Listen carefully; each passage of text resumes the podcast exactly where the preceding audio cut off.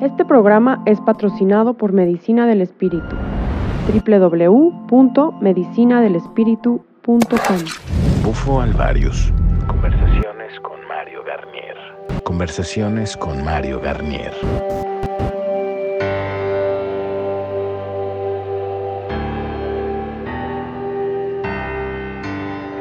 Y bueno, otra vez me encuentro en la Ciudad de México, en, en otra área de la ciudad, visitando a mi amigo Pete Prieto. Y bueno, pues saludando primero a todos. Pete, vienes regresando de viajar, de hacer un montón de cosas, ¿verdad?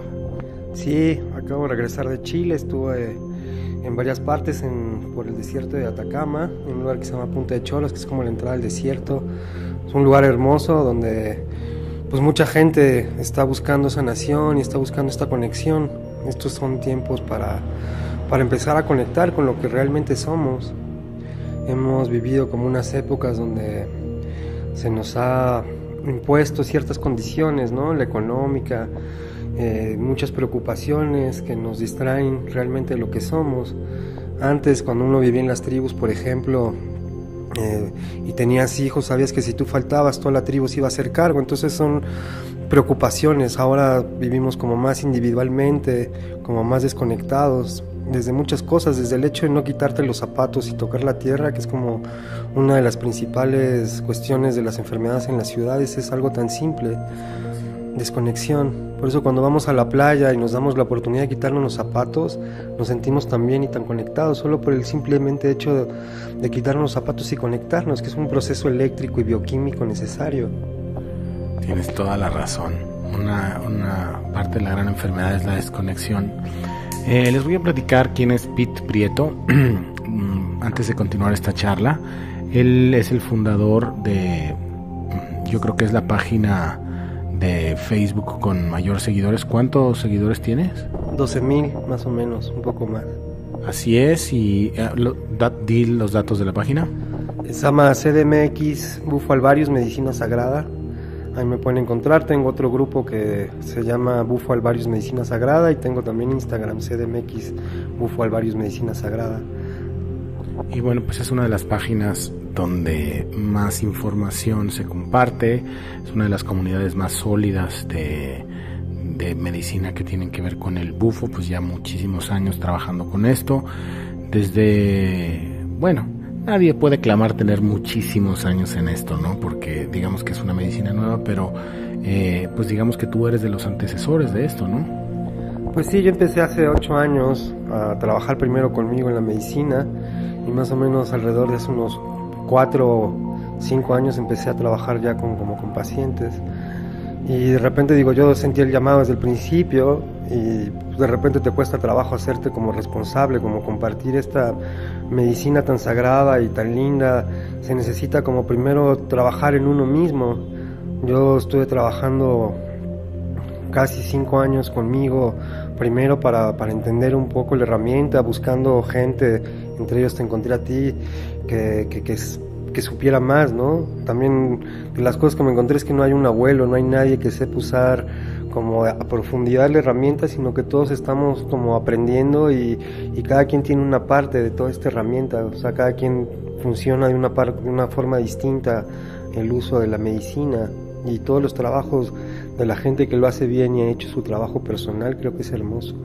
Sí, al final prepararse para eh, dar esta medicina en estas fechas no existe una escuela donde te puedas certificar, no existe un abuelo de tradición. Lo único que existe es el trabajo interior, el, el uso de la medicina en uno mismo. Y, y, bueno, iba, iba a empezar por otro tema, pero ya que tocaste esto, me gustaría eh, siempre hacer la reflexión porque siempre el mito, ¿no? El de, de, si el bufo alvarius es una medicina ancestral o no, si este, si, si ir al desierto y tomarla allá o tomarla en un departamento, en un sótano es distinto. Tú has tenido las dos experiencias, pero bueno, primero, tenemos que dejar bien claro que nosotros tenemos, eh, de hecho va a estar en un podcast con nosotros pronto Corbis, este, que pues eres el ground zero de la medicina en México modernamente, ¿no? Sí, eh, bueno, la medicina no es una medicina como ancestral, aunque hay mucha gente que piensa que sí, que igual se perdió en algún momento la tradición, hay gente que clama como que la recuperó, eh, hay como muchas teorías, digo, científicamente, por lo menos en literatura, la primera vez que se habla un poco de esto es como en los... Bueno, es, Victorio Spammer en los 50, en los 50. Pero bueno, eh, y ahora retomando el tema de, ahorita lo que comentabas que tú te preparaste primeros cinco años en ti antes de, antes de iniciar a aprender pipas a otras personas. Pete, ¿tú crees que el facilitador de la medicina, el, chamán o el, la persona que está compartiendo la medicina, es responsable del proceso de las personas? Eh, sí, lo tiene que ser. O sea, pues no puedes tú compartir sin volverte responsable del proceso, de lo que estás haciendo. Digo, hay una gran responsabilidad entre lo que estás haciendo. Eh, digo, como no es una medicina, me gustan mucho los ritos y muchas de estas cosas. Y los ritos siempre se tienen que repetir y tienen que ser como, como, como iguales para que, para que valgan la pena, ¿no? O sea, eso es en todas las tradiciones, por lo menos chamánicas, es así. Por eso siempre dicen, no, es que mi abuelo me enseñó, mi abuelo me enseñó y así es y no hay otra forma de hacerlo. Igual ahora se han abierto un poco las épocas y hay gente como más experimentando, pero sabiendo eh, los motivos. Digo, la medicina del sapo se comparte en muchas formas. Digo, es una, digamos, una herramienta chamánica de cierta forma, pero no es la única forma de compartirlo. Un facilitador eh, no lo comparte de una forma chamánica, aunque es una herramienta chamánica, solo te da fumar a ti la pipa. Entonces, la responsabilidad de un facilitador solo es sostener el lugar y sostener un poco donde estás tú. Y a mí, en lo personal, no se me hace como, como, como, la forma correcta porque tú no entiendes. Cuando estás compartiendo y tú fumas, aunque sea un poco de sapo, tú entiendes en qué procesos está. Más si has hecho tu trabajo, porque muchos de los lugares que te lleva el sapo, no todos son lindos, no todos son amor. Hay mucha gente que necesita ayuda. ¿Y cómo la puedes ayudar si no sabes en qué está? Si solo la ves ahí, porque el mundo interior, o sea, lo que tú ves igual cuando la gente ve videos, que a mí no me gusta grabar los procesos, ves a alguien revolcándose y nada más, pero no entiendes que igual está viendo a su infancia, está viendo como ciertas programaciones, está aprendiendo el desapego en algo que le cuesta muchísimo trabajo, o llega unos mundos que son completamente confusos, ¿no? Hay lugares, yo le llamo el purgatorio, un lugar que es que tú piensas que ya te quedaste ahí, que ya te moriste y, no ves a nadie y ves solo una, una bruma densa, llena de preocupaciones y te das cuenta que te preocupas de más.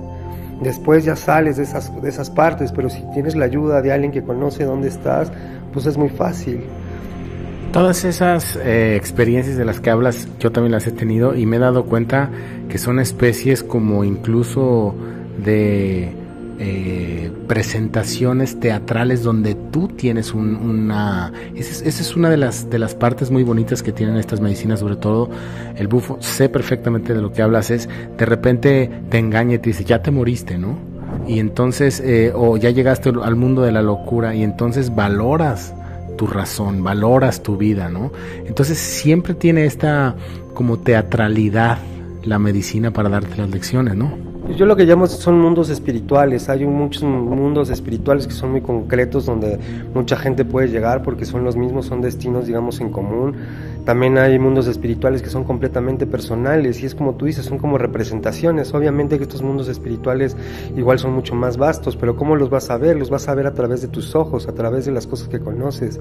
No puedes ver algo que en tu cerebro no te has hecho como, como, como la idea de las cosas. O cuando llega a pasar, porque yo estoy seguro que llega a pasar, porque me ha pasado de repente cuando ya tienes como, como, como años de experiencia, hay lugares que no entiendes nada y cuando se te pasa la medicina se te olvida porque la mentalidad es así, o sea, o de repente ves cosas, pero empiezas a construirlas como a tu manera, ¿no? En esta representación teatral. Lo que te lleva esto, lo que te lleva el sapo es a, ciertos mundos espirituales donde puedes trabajar, puedes contactar con ciertas energías, contactar con la tuya, recordar quién eres, ver eh, que somos seres que nacimos a través del amor y que tenemos todo y que nos hemos confundido a base de programaciones y base de cosas que nosotros mismos elegimos antes de nacer.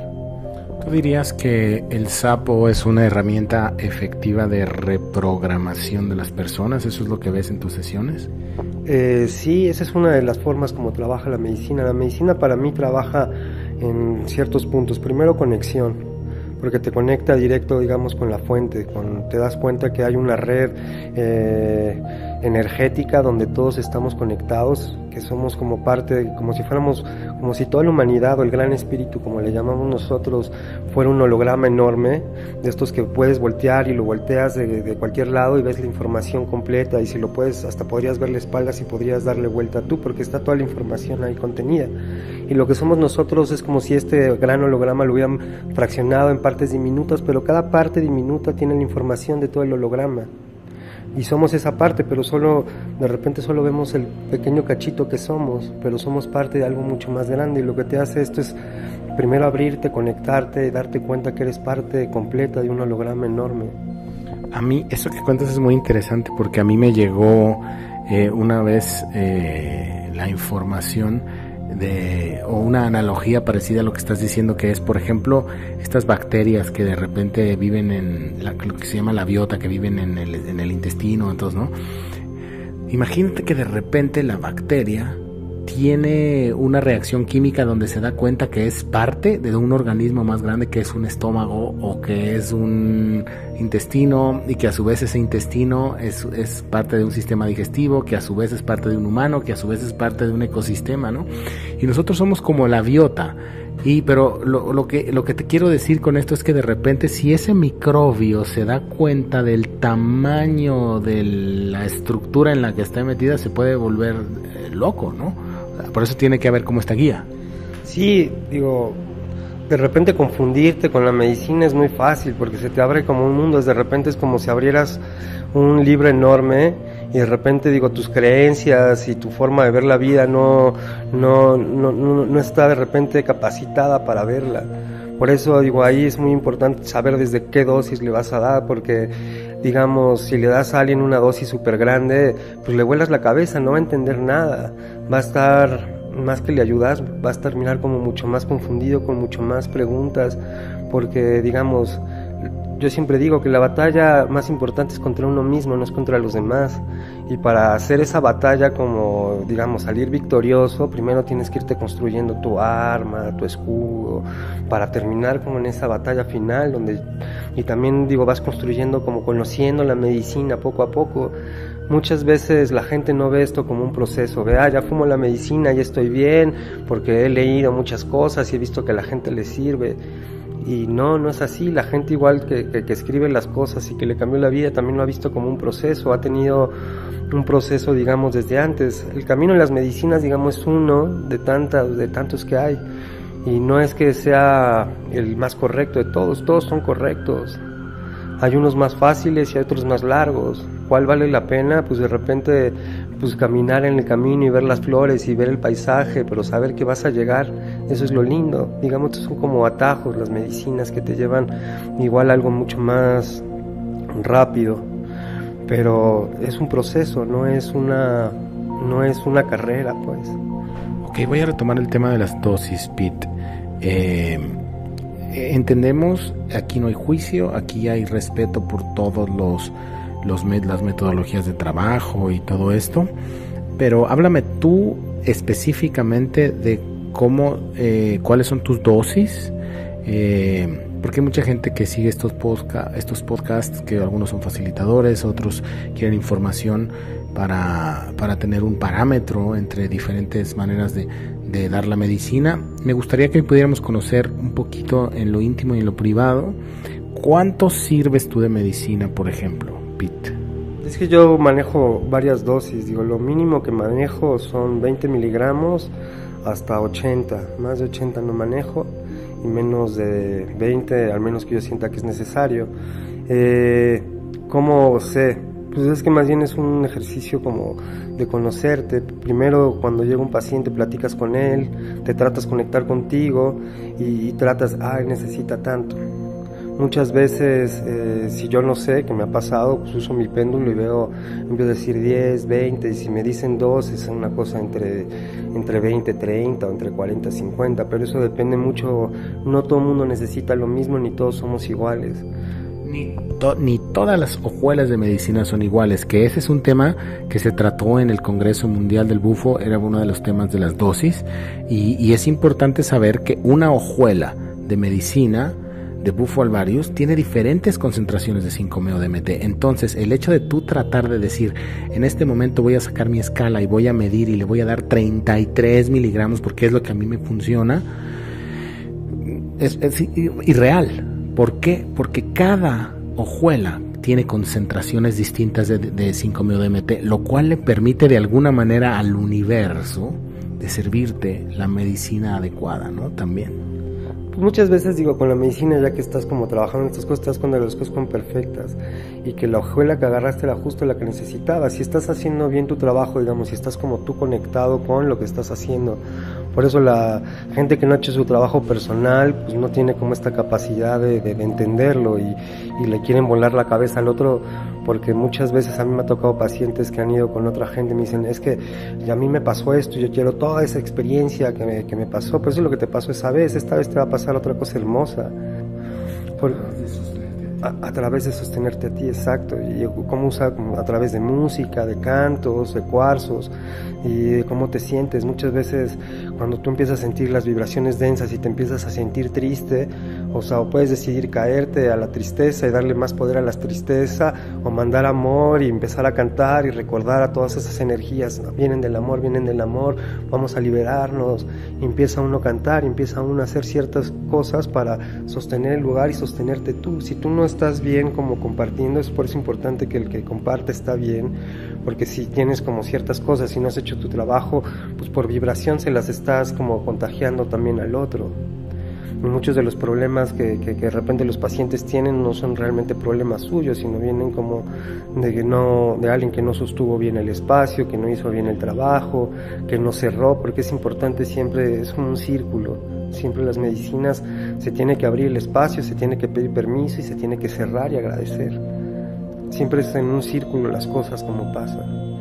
Y es importante digo conocer como ciertas ciertas cosas. Digo eso hay una parte que te enseña la medicina y otra parte que te enseñan los, los maestros o la gente.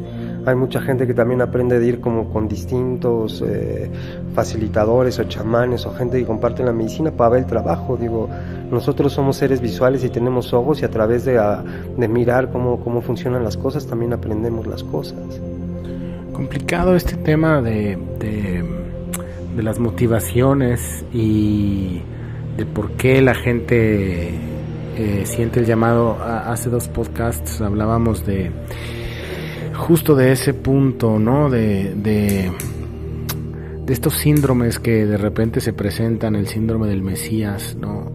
Eh, creo que eso será motivo de otra, de otra charla, pero este ¿Cuáles son tus motivos? Por último, me gustaría saber cuáles son tus motivos, por qué estás en esta medicina y con esto cerramos el podcast del día de hoy.